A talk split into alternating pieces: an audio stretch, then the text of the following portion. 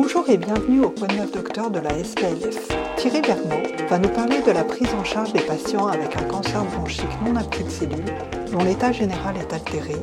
et avec des indices de performance supérieurs à 1. Bienvenue au Quad 9 docteur de la SPLF. Euh, je suis le docteur Thierry Bergmans, euh, oncologue médical à l'Institut Jules Bordet à Bruxelles et responsable de la clinique d'oncologie thoracique. Ce mardi de la SPLF euh, correspondant est disponible en téléchargement sur la site de la SPLF dans la rubrique Formation. La ligne en résumé, le sujet porte sur euh, le rôle pronostique et prédictif euh, de l'indice de performance chez les patients présentant un cancer bronchique. Il existe différentes échelle euh, permettant d'évaluer l'indice de performance, qui est une mesure globale de l'état physique du patient, dont les deux euh, plus utilisés sont l'échelle ECOC euh, qui s'échelonne entre 0 et 5, sachant que 0 est le patient avec un excellent état général et 5 le patient décédé, et l'échelle de Karnowski qui s'échelonne de 100 à 0, 100 étant le patient en état tout à fait adéquat sans aucune symptomatologie. Il existe euh, un problème dans l'évaluation de l'indice de performance, principalement du fait euh, de la difficulté de reproduire euh, l'évaluation entre,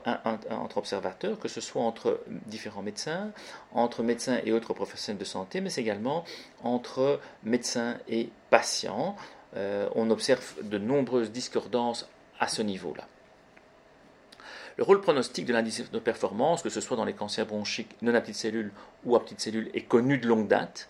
Euh, c'est un facteur pronostique indépendant, au même titre que le stade d'extension de la maladie, euh, l'âge, le sexe, euh, et dans les cancers bronchiques non à petites cellules, le sous-type histologique.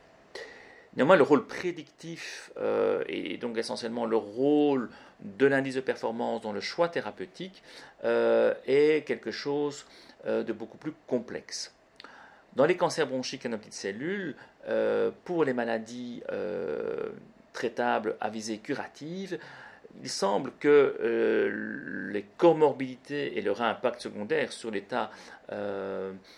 fonctionnel respiratoire ou cardiaque ont un impact plus important dans le choix thérapeutique, par exemple dans le fait de récuser le patient pour une chirurgie, que l'indice de performance en lui-même, les deux pouvant évidemment être fortement liés. Par contre, dans la prise en charge systémique, euh,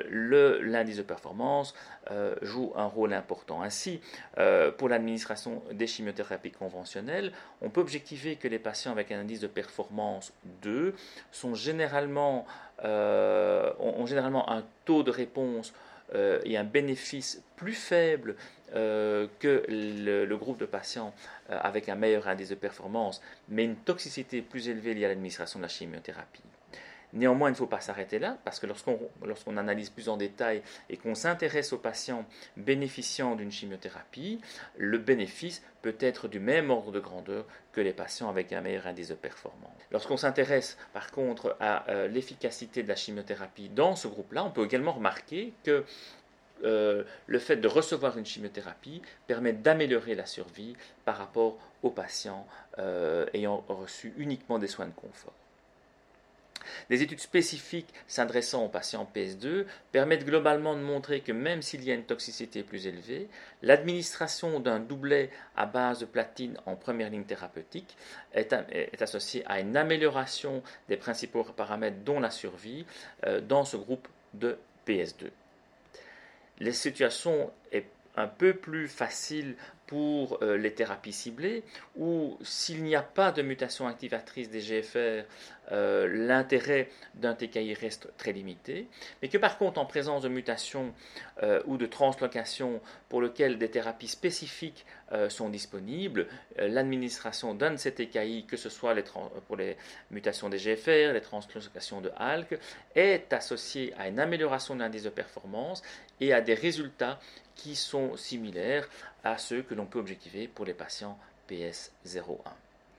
Enfin, la dernière évolution thérapeutique qui concerne l'immunothérapie euh, est euh, plus euh, difficile à interpréter puisque dans les études randomisées, que ce soit dans les traitements de rattrapage ou en traitement de première ligne, seuls des patients présentant un PS01 ont été inclus. point, on ne peut pas sur le niveau factuel permettre une conclusion vis-à-vis des patients PS2. Donc en conclusion, qu'est-ce qu'il faut retenir? C'est que globalement, on dispose de deux échelles euh, utilisables en routine, qui sont l'échelle ECOC euh, et euh, l'indice de Karnowski qu'il existe une difficulté